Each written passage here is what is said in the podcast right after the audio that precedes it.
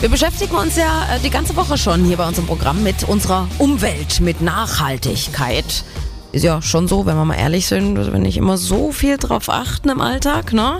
Geht ja beim Mülltrennen los bis hin zum umweltschonenden Einkaufen. Ja, im Supermarkt können Sie auch schon einen kleinen Beitrag leisten, um die Welt so ein bisschen besser zu machen.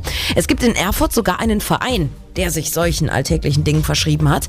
Der Verein Umso aktiver. Und zu dem gehört auch Marie-Louise. Sie kann äh, uns schon mal so ein paar Tipps mit an die Hand geben, wenn es darum geht, bewusst und sinnvoll für die Umwelt einzukaufen. Also anfangen kann man schon dass man mit dem Fahrrad vielleicht zum Einkauf fährt, dass man sich einen Beutel mitnimmt und dann darauf zu achten, dass man nur die Portion kauft, die man halt benötigt und dass die Lebensmittel regional und saisonal gekauft werden. Dinge vielleicht in Pfandgläsern kaufen, die man wieder zurückbringen kann. Auch Getränke dann halt äh, in Glasflaschen.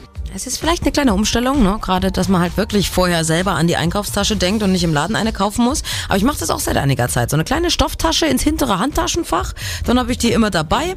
Ist jetzt nicht die große Sache, aber meistens sind es ja gerade die kleinen Dinge, die die Welt dann besser machen.